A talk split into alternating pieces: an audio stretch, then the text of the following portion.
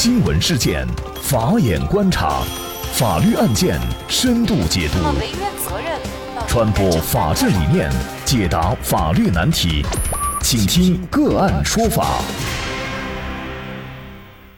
大家好，感谢收听个案说法，我是方红。更多的案件解读，欢迎您关注个案说法微信公众号。今天呢，我们跟大家来关注被扣车交一千四百八十块的停车费。状告交警要回钱。二零一三年九月，陕西省西安市市民江先生驾驶面包车发生了交通事故，车子被交警某大队扣至雁翎路诚信执法停车场。江先生在取车的时候，停车场要收取一千四百八十块的停车费，并称不交钱休想取车。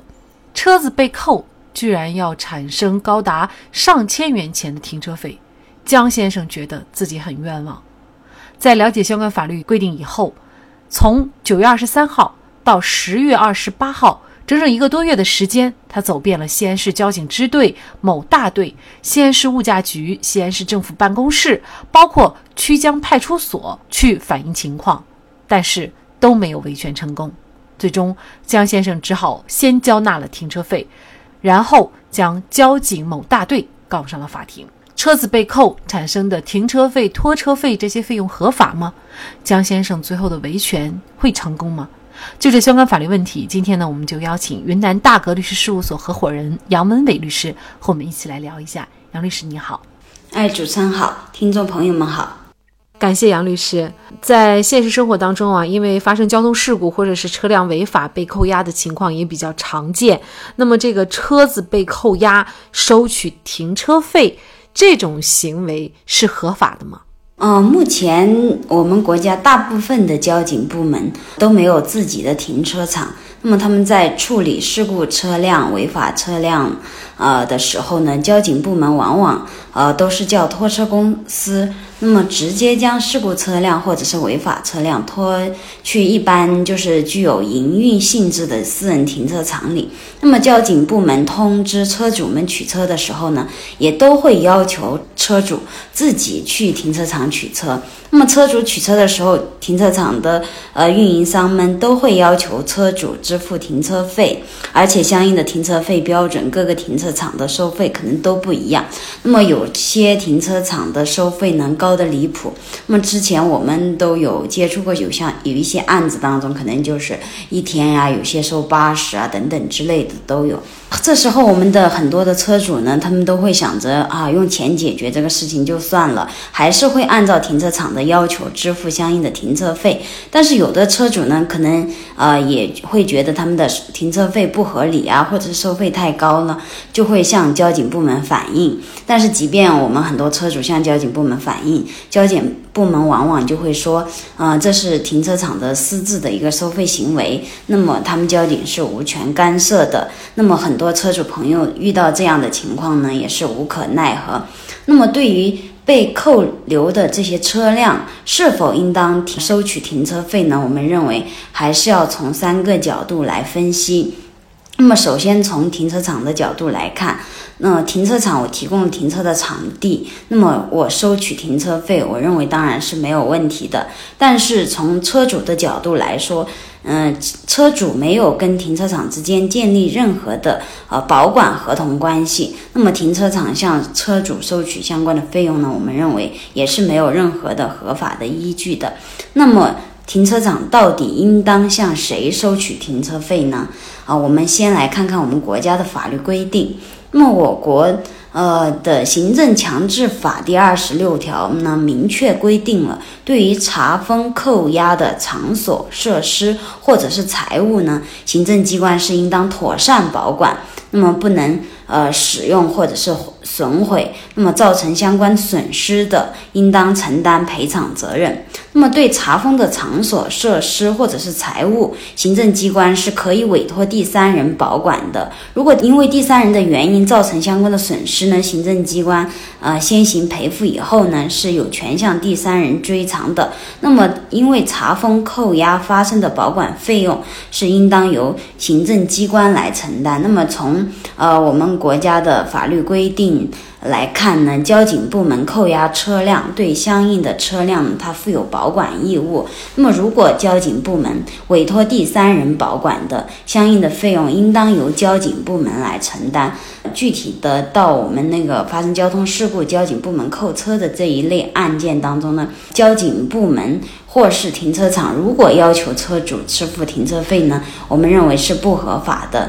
那么是应当由交警部门向停车场这边来来支付相关的车辆保管的时候产生的停车费。那么听众朋友们，如果遇到类似的问题时呢，也一定要懂得维护自己的权益，不要想着就是哦，我花点钱就能解决的事情。我们要知道，我们要。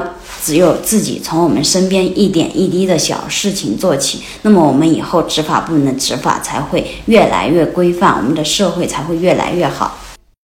首先说扣车的这个情况，那么什么情况下交警可以来扣车呢？对于什么情况下交警可以扣车，其实我们国家的法律都有明确的规定。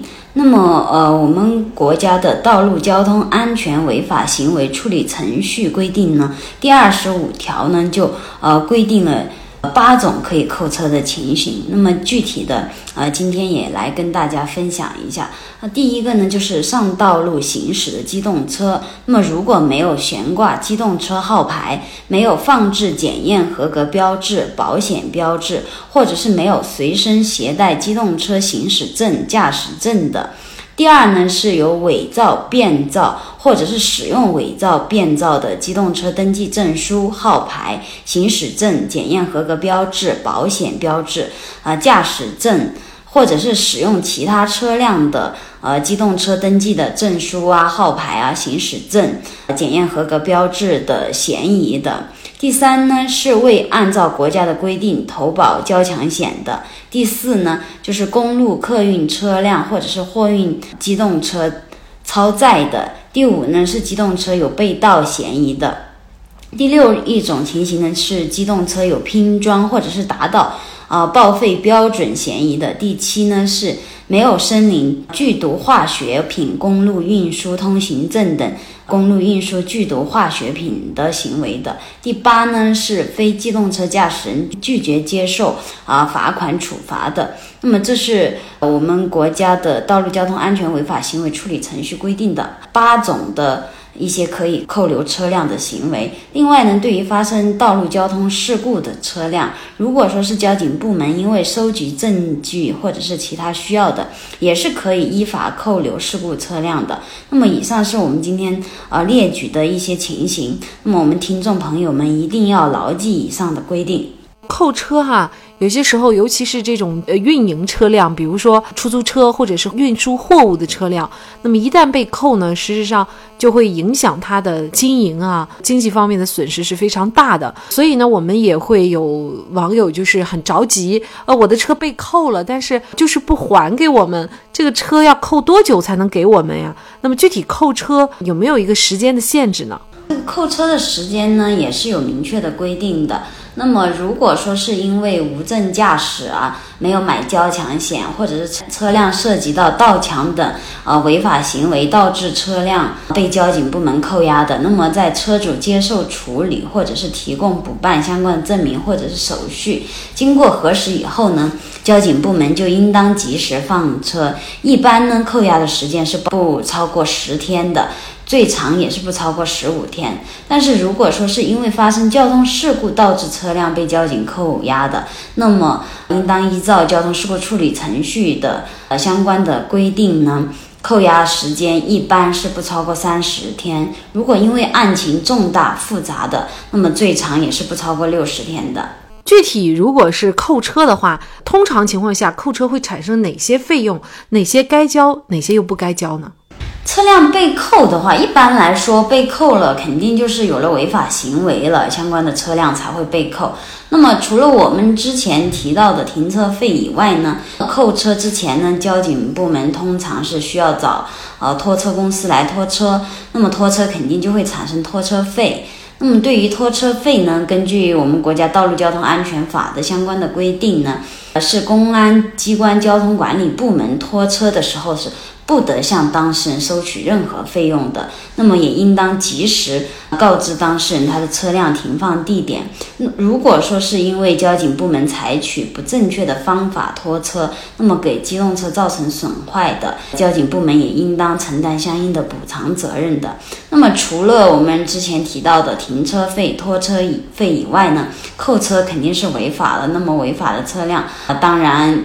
根据我们国家相关法律规定，可能也会产生一些罚款啊。那么这些罚款是必须由当事人自己要缴纳的。另外呢，我们还要提醒一下大家，虽然说是法律规定，因为扣留车辆发生的费用是。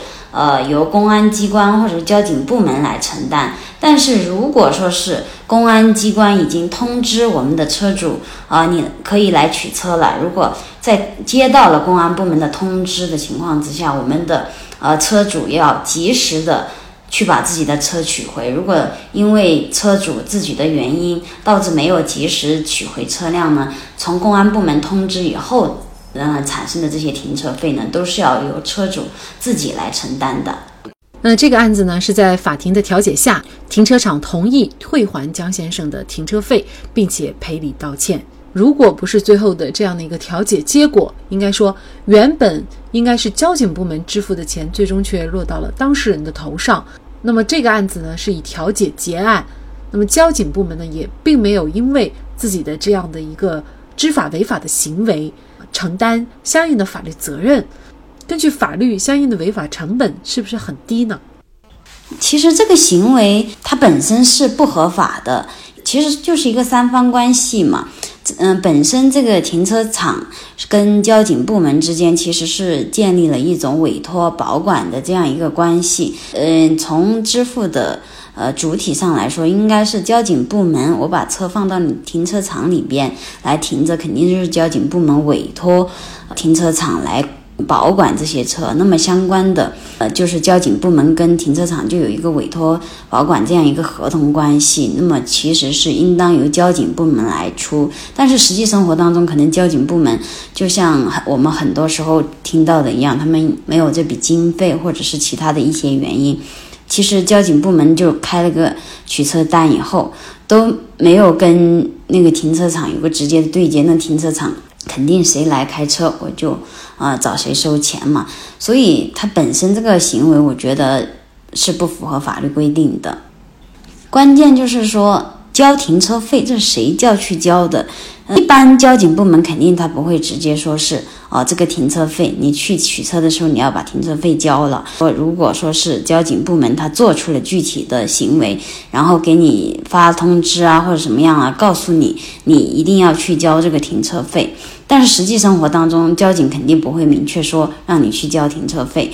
你要说他具体的违法要受什么样的处罚，这个其实到实际生活当中，他的违法行为肯定是有没有向停车场交费，但是呃本身他也没有说是具体的有证据证明说是我交警交警开出了相关的呃停车费通知单，要求当事人啊或者车主他们去交，所以这个在实际的实务操作当中，可能要认定这个行为违法的话，证据方面来说还是很缺失的。法律明文规定，不得向当事人收取停车费、拖车费。但是，江先生为自己合法正当的权益维权，并向多个部门反映投诉，都没有维权成功。较真的江先生最终把交警部门起诉到法院，才把这一千四百八十块钱的停车费要回来。但是，本案交警部门尽管违法，却并没有为此行为付出任何代价。这钱是要回来了。但是却寒了当事人的心。执法为民，执法不是为难民众，而该是服务于民众。依法行政，行政机关首先要守法，否则又怎么会让人信服？好，在这里再一次感谢云南大格律师事务所合伙人杨文伟律师。那也欢迎大家通过关注“个案说法”的微信公众号，具体的了解我们本期案件的图文资料以及往期的精彩案例点评。另外，您在生活工作当中遇到一些法律问题，都欢迎您通过添加幺五九七四八二七四六七幺五九七四八二七四六七这部电话号码的微信号向我们进行咨询和交流。感谢您的收听，我们下期节目再见。